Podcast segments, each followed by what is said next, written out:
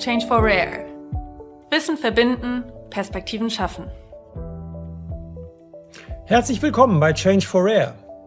Ich bin Professor Christian Dirks, Fachanwalt, Facharzt, Professor für Gesundheitssystemforschung und habe die spannende Aufgabe, Sie durch Perspektiven, Insights und Diskussionen zu seltenen Krankheiten, Orphan Diseases, zu führen.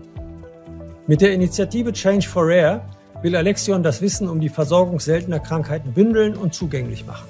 Denn noch immer warten Patienten mit einer seltenen Krankheit rund fünf Jahre auf die korrekte Diagnose. Noch immer stehen nur wenigen Patienten mit seltenen Krankheiten geeignete Medikamente zur Verfügung. Um Wissen zu verbinden und Perspektiven zu schaffen, führe ich Gespräche mit Experten zum Thema Patient, Selbstbestimmung versus Fremdbestimmung bei der Versorgung von Patienten mit seltenen Krankheiten.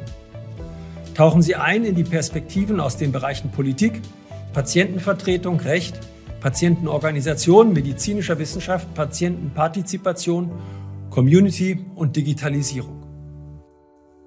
Was haben wir bisher besprochen in Change for Rare? Wir haben in unserem ersten Modul über die Ökonomie der Therapie gesprochen, im zweiten über die Rolle der Daten, im dritten über die Versorgungssituation und in diesem Modul 4 soll es nun um die zentrale Person des Ganzen gehen, nämlich um den Patienten.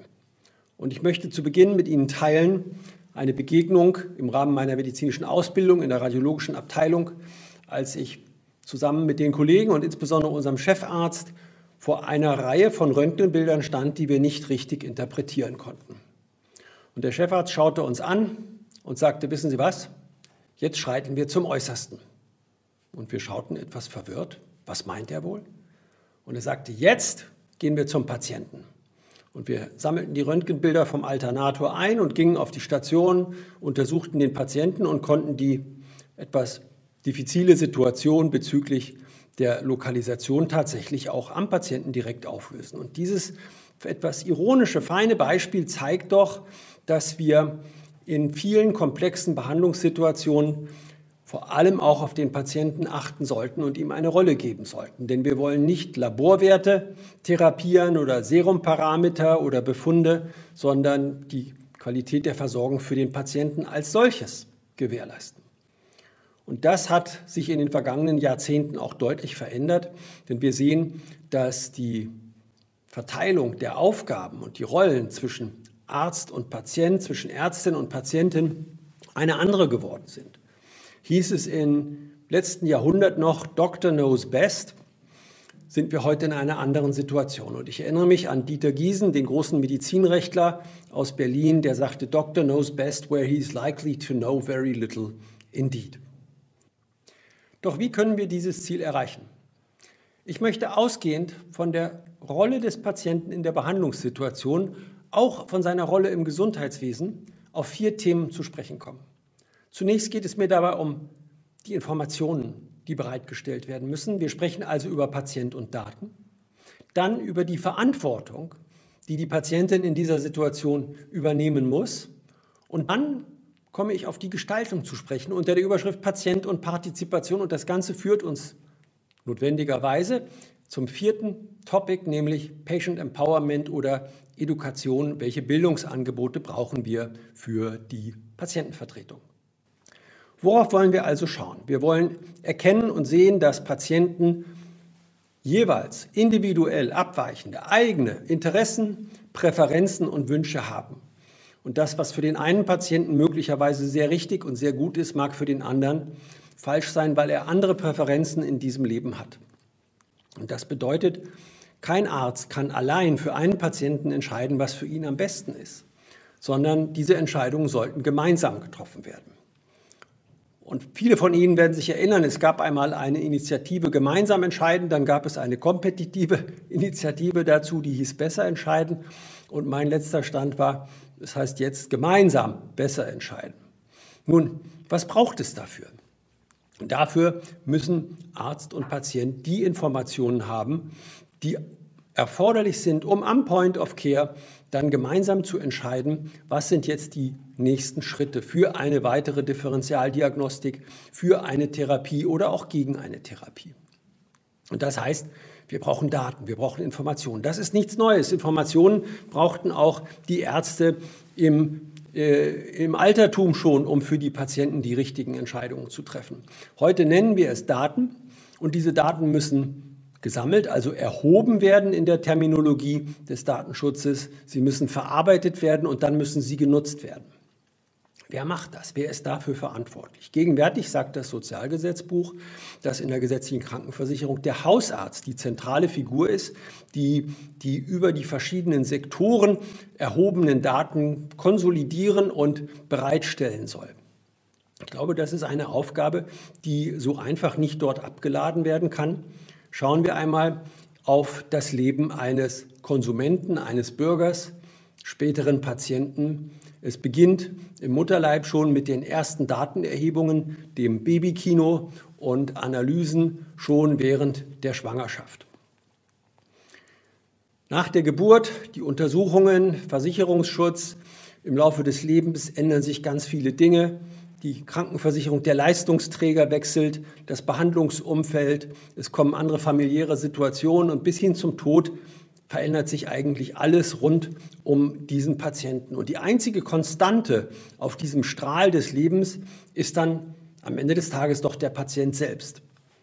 Und da er zugleich auch derjenige ist, der am meisten Nutzen davon hat, wenn die über ihn erhobenen Daten auch gebündelt, strukturiert vorliegen, ist es nur sinnvoll und richtig, wenn wir sagen, bei ihm liegt auch die Verantwortung dafür, dass er diese, diese Datenverarbeitung äh, initiiert, strukturiert und verantwortet. Damit will ich nicht sagen, dass die Patienten selbst verantwortlich sind für die Datenerhebung, aber dass ihnen dabei eine zentrale Rolle zukommen muss, die sie selbstverständlich auch ablehnen können. Diese Freiheit müssen sie haben, die sie selbstverständlich aber auch delegieren können. Ich sage einmal voraus, dass der Personal Health Data Manager ein akzeptierter Beruf mit einer gewissen Verbreitung äh, sein wird, der jedermann anbietet, seine Gesundheitsdaten zu verwalten und bereitzustellen, vor allem aber auch zu strukturieren, damit sie für die Entscheidung am Point of Care bereitstehen können. Und genauso wie es heute selbstverständlicherweise Steuerberater gibt, wird es später einmal Personal Health Data Manager geben, die für ein monatliches Salär diese Rolle übernehmen. Manch einer wird es vielleicht auch selber machen. Aber wir werden alle erkennen, wie essentiell es ist, dass diese erhobenen Daten, die gegenwärtig noch im ganzen System verteilt sind und nicht zueinander finden, gebündelt werden können und aufbereitet werden können. Und das ist eine der wichtigen Rollen des Patienten, die ich hier sehe, die auch seine Position stärken wird, die auch eine Mitverantwortung begründen kann und soll. Aber es geht nicht nur um Daten, es geht auch um eine gesellschaftsrechtliche Grundentscheidung darüber, wie wir das eigentlich handhaben wollen. In der vergangenen Legislaturperiode ist die elektronische Patientenakte eingeführt worden. Mit nach langen parlamentarischen Ringen einer Opt-in-Option. Das heißt, die Versicherten der gesetzlichen Krankenversicherung müssen selbst entscheiden, ob sie eine solche elektronische Patientenakte haben wollen. Wir sehen jetzt, dass die Nachfrage relativ gering ist, dass bislang nur einige hunderttausend Versicherte von dieser Option Gebrauch gemacht haben. In Österreich und in Frankreich haben die Bürger entschieden, dass sie ein Opt-out haben wollen. Das heißt, die Default Position ist, jeder hat erstmal eine solche elektronische Patientenakte und das System speichert in diese Akte die Daten, die im Laufe der Zeit erhoben werden, auch hinein. Okay, wir wissen, in dieser ersten Phase sind es noch keine strukturierten Daten und es fehlt ein gewisses inneres Zusammenhalten des Ganzen, aber da wollen wir trotzdem mit beginnen. Und die Ampelkoalition hat im Koalitionsvertrag festgelegt, sie möchten das jetzt in einen Opt-out ändern. Das heißt, die gesellschaftliche Grundentscheidung geht in die Richtung, jawohl, jeder hat eine solche elektronische Patientenakte und es liegt in seiner Verantwortung, ob er diese dann vielleicht doch ablehnt. Und ich glaube, das ist der entscheidende Gamechanger für die Datenverarbeitung durch die Patienten, für eine Stärkung dieser Rolle und für mehr Verantwortung und damit auch mehr Gestaltungsfreiheit. Zum Thema Verantwortung. Ich komme zu meinem zweiten Punkt, Patient und Verantwortung. Das Sozialgesetzbuch sagt es schon in den ersten Paragraphen, es gibt ein Prinzip der Eigenverantwortung und ein Prinzip der Subsidiarität für das System. Das heißt, die Verantwortung liegt nicht primär beim Arzt, nicht primär beim System, sie liegt auch beim Versicherten, beim Patienten. Und das ist keine alleinige Verantwortung, es ist eine Mitverantwortung. Es ist auch Ausdruck dessen, dass der Bürger auf sich aufpassen sollte, dass er achtsam sein sollte, dass er gesund leben sollte im Rahmen der Freiheiten. Und da stellt sich natürlich die Frage, wo wollen wir diese Grenze ziehen? Sollen gefährliche Sportarten andere Versicherungsbedingungen nach sich ziehen? Eine Diskussion, die in der Vergangenheit immer wieder aufflammte, die aber noch nicht zu Ende geführt worden ist. Wir sehen insbesondere jetzt im Jahr 2022, dass es um die Ressourcen der Solidargemeinschaft schlecht bestellt ist. Insbesondere Covid, aber auch andere Herausforderungen haben dazu geführt, dass wir konkret eine Unterdeckung von 17 Milliarden Euro im System haben. Insgesamt ist die Differenz zwischen Einnahmen und Ausgaben der gesetzlichen Krankenversicherung jetzt bei 50 Milliarden Euro angekommen. Extrapolationen zeigen, dass wenn dies ohne Veränderung so weitergeführt wird bis zum Jahr 2027, wir in einem mittleren dreistelligen Millionen, Milliardenbereich mit dem Defizit der GKV unterwegs sein werden. Und das heißt, wir müssen die Ressourcen der Solidargemeinschaft dort einsetzen, wo es unausweichlich ist und das Prinzip der Subsidiarität wahrnehmen. Und das führt uns in eine neue Diskussion, die ich glaube auch in dieser Legislaturperiode noch einmal geführt werden muss. Was ist denn nun gerechter? Die Ressourcen der Solidargemeinschaft für Patienten mit Diabetes Typ 2 einzusetzen, für Low-Cost Pharmaceuticals oder bei den Patienten einzusetzen, die einen angeborenen Enzymmangel haben, den sie überhaupt nicht verantworten konnten. Sie merken, wo uns diese Diskussion hinführen wird. Wir müssen sie noch nicht in aller Schärfe und Härte und Entschiedenheit führen, aber es gibt erste Streifen, da zu sehen, dass wir um diese Diskussion mittelfristig nicht herumkommen werden. Bei der Gelegenheit vielleicht noch ein Gedanke zum Thema Kostensteigerung in der gesetzlichen Krankenversicherung. Was ist das für eine Aussage über ein Land, wenn wir sagen, es hat einen hohen Anteil Gesundheitsausgaben am Bruttosozialprodukt oder es findet eine Steigerung der Ausgaben in Relation zum Bruttosozialprodukt statt? Die Aussage über diese Gesellschaft ist nicht notwendigerweise eine solche, dass sie bedroht ist durch diese Kostenstruktur, sondern sie zeigt auch, dass sich diese Gesellschaft etwas leisten kann. Gesundheit als das höchste Gut nimmt auch einen finanziellen Stellenwert in dieser Gesellschaft ein und es ist offensichtlich, dass diese Ausgaben natürlich auch dazu eingesetzt werden, die Lebensqualität zu steigern, das Leben zu verlängern und mehr Gesundheit zu erzeugen.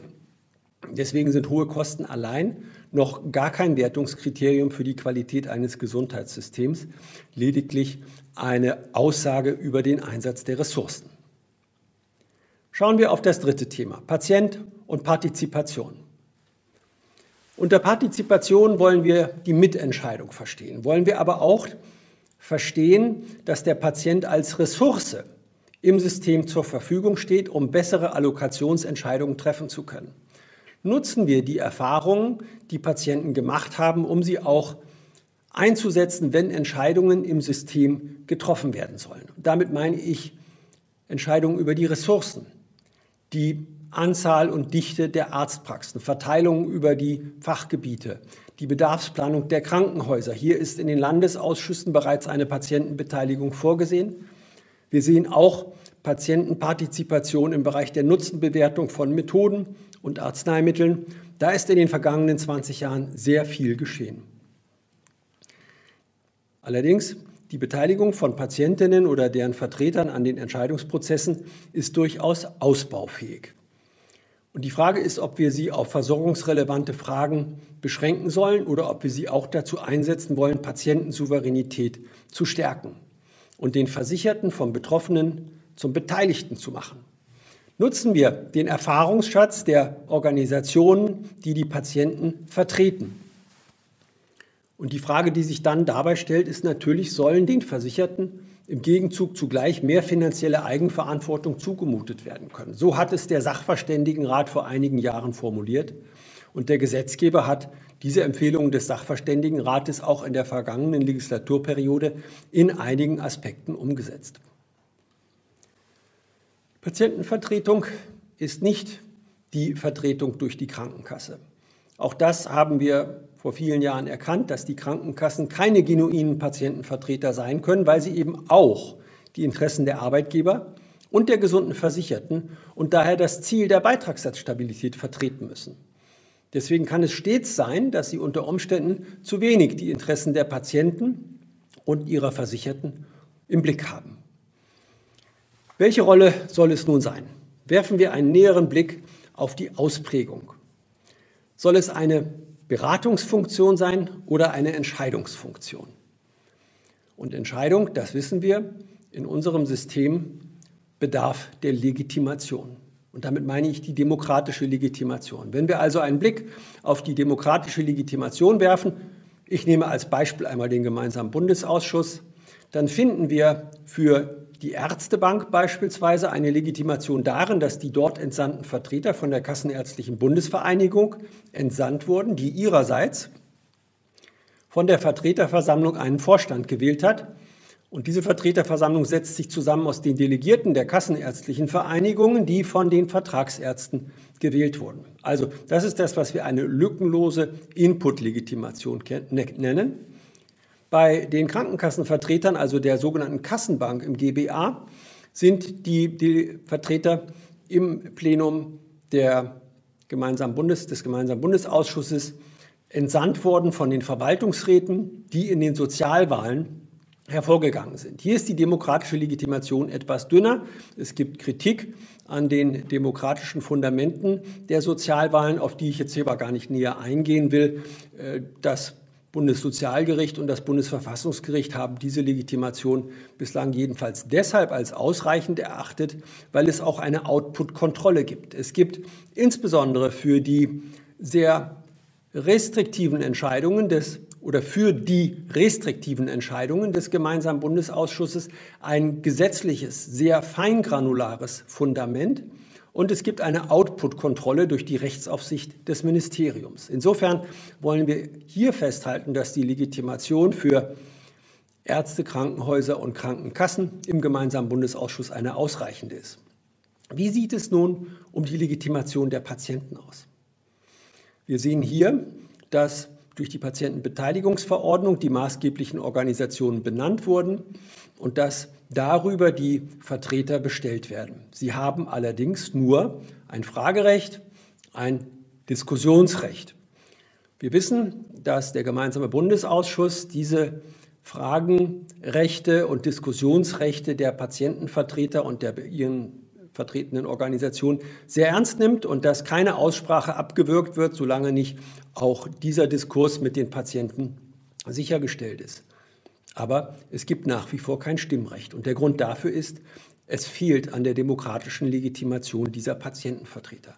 Man kann das so lassen, man kann das aber auch ändern. Wir haben hierzu einen Vorschlag erarbeitet. Es wäre durchaus vorstellbar und nach meiner persönlichen Auffassung auch sinnvoll, in der Patientenbeteiligungsverordnung zu regeln, welche Qualifikation ein Patientenvertreter mitbringen soll. Dann könnte sich jedermann auf die Position eines Patientenvertreters bewerben und der Bundestag könnte aus der Zahl der Bewerber nach entsprechender Vorprüfung der Qualifikation durch das Ministerium die Patientenvertreter wählen und für ein paar Jahre ins Amt setzen. Dann hätten wir eine demokratische Legitimation und eine echte Partizipation an diesen Allokationsentscheidungen. Dies als Anregung von mir.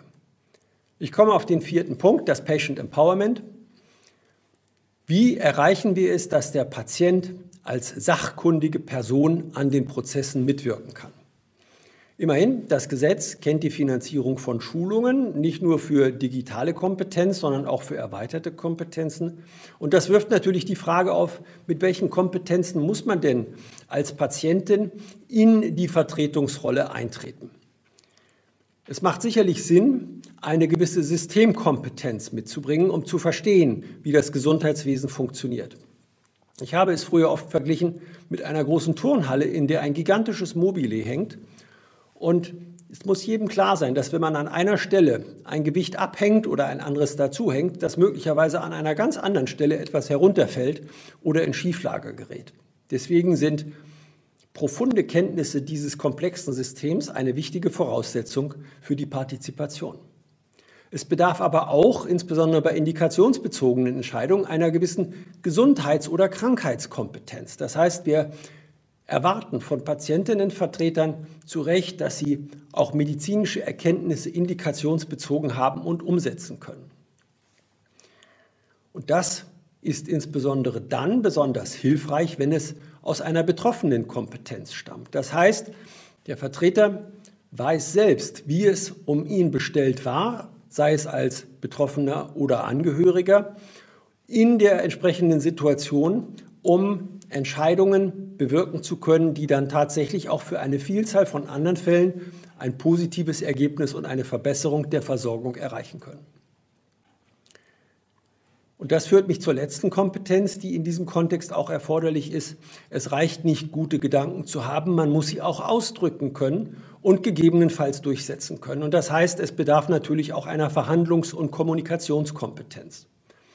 Und so etwas kann jedermann erlernen. Es ist wichtig, dass auch diese Qualitäten in der Diskussion eingesetzt werden, um dem berechtigten Anliegen zum Durchbruch zu helfen, in die Diskussion zu bringen. Und deswegen muss auch dies Bestandteil entsprechender edukativer Angebote sein. In diesem Reigen ist es sinnvoll zu schauen, welche Angebote gibt es gegenwärtig. Es gibt Patientenakademien auf deutscher und auf europäischer Ebene. Es gibt Curricula, die hier absolviert werden können und es muss meines Erachtens noch sehr viel mehr angeboten werden, wenn wir als Gesellschaft den Patienten diese Rolle geben wollen. Und das ist aus meiner Sicht auch eine wichtige Aufgabe für die jetzt anstehende, bereits begonnene Legislaturperiode. Und wenn wir es denn erreichen, dass der Patient tatsächlich im Mittelpunkt steht, und dabei, wie manchmal scherzhaft gesagt wird, nicht allen im Weg, dann sind wir schon einen großen Schritt weiter. Das heißt, unser Streben der Weiterentwicklung muss die Patientenorientierung noch lernen und verstetigen. Das Gesundheitssystem kann von der Einbindung des Wissens der Patienten erheblich profitieren und diese Verbesserung dann auch direkt an den Patienten zurückgeben.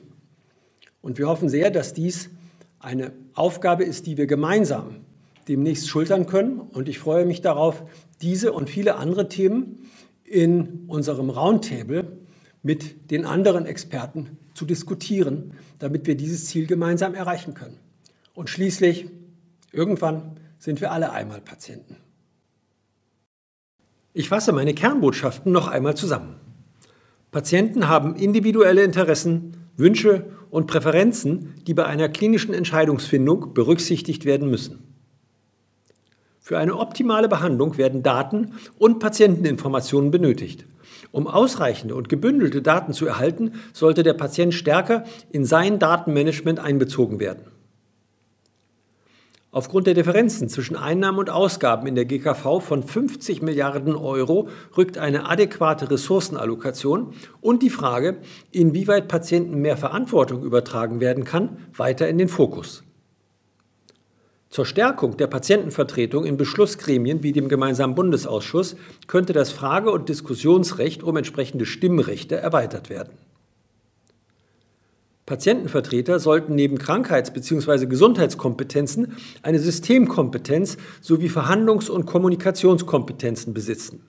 Auch sollten edukative Angebote für sie bereitgestellt werden, um diese Kompetenzen auszubauen.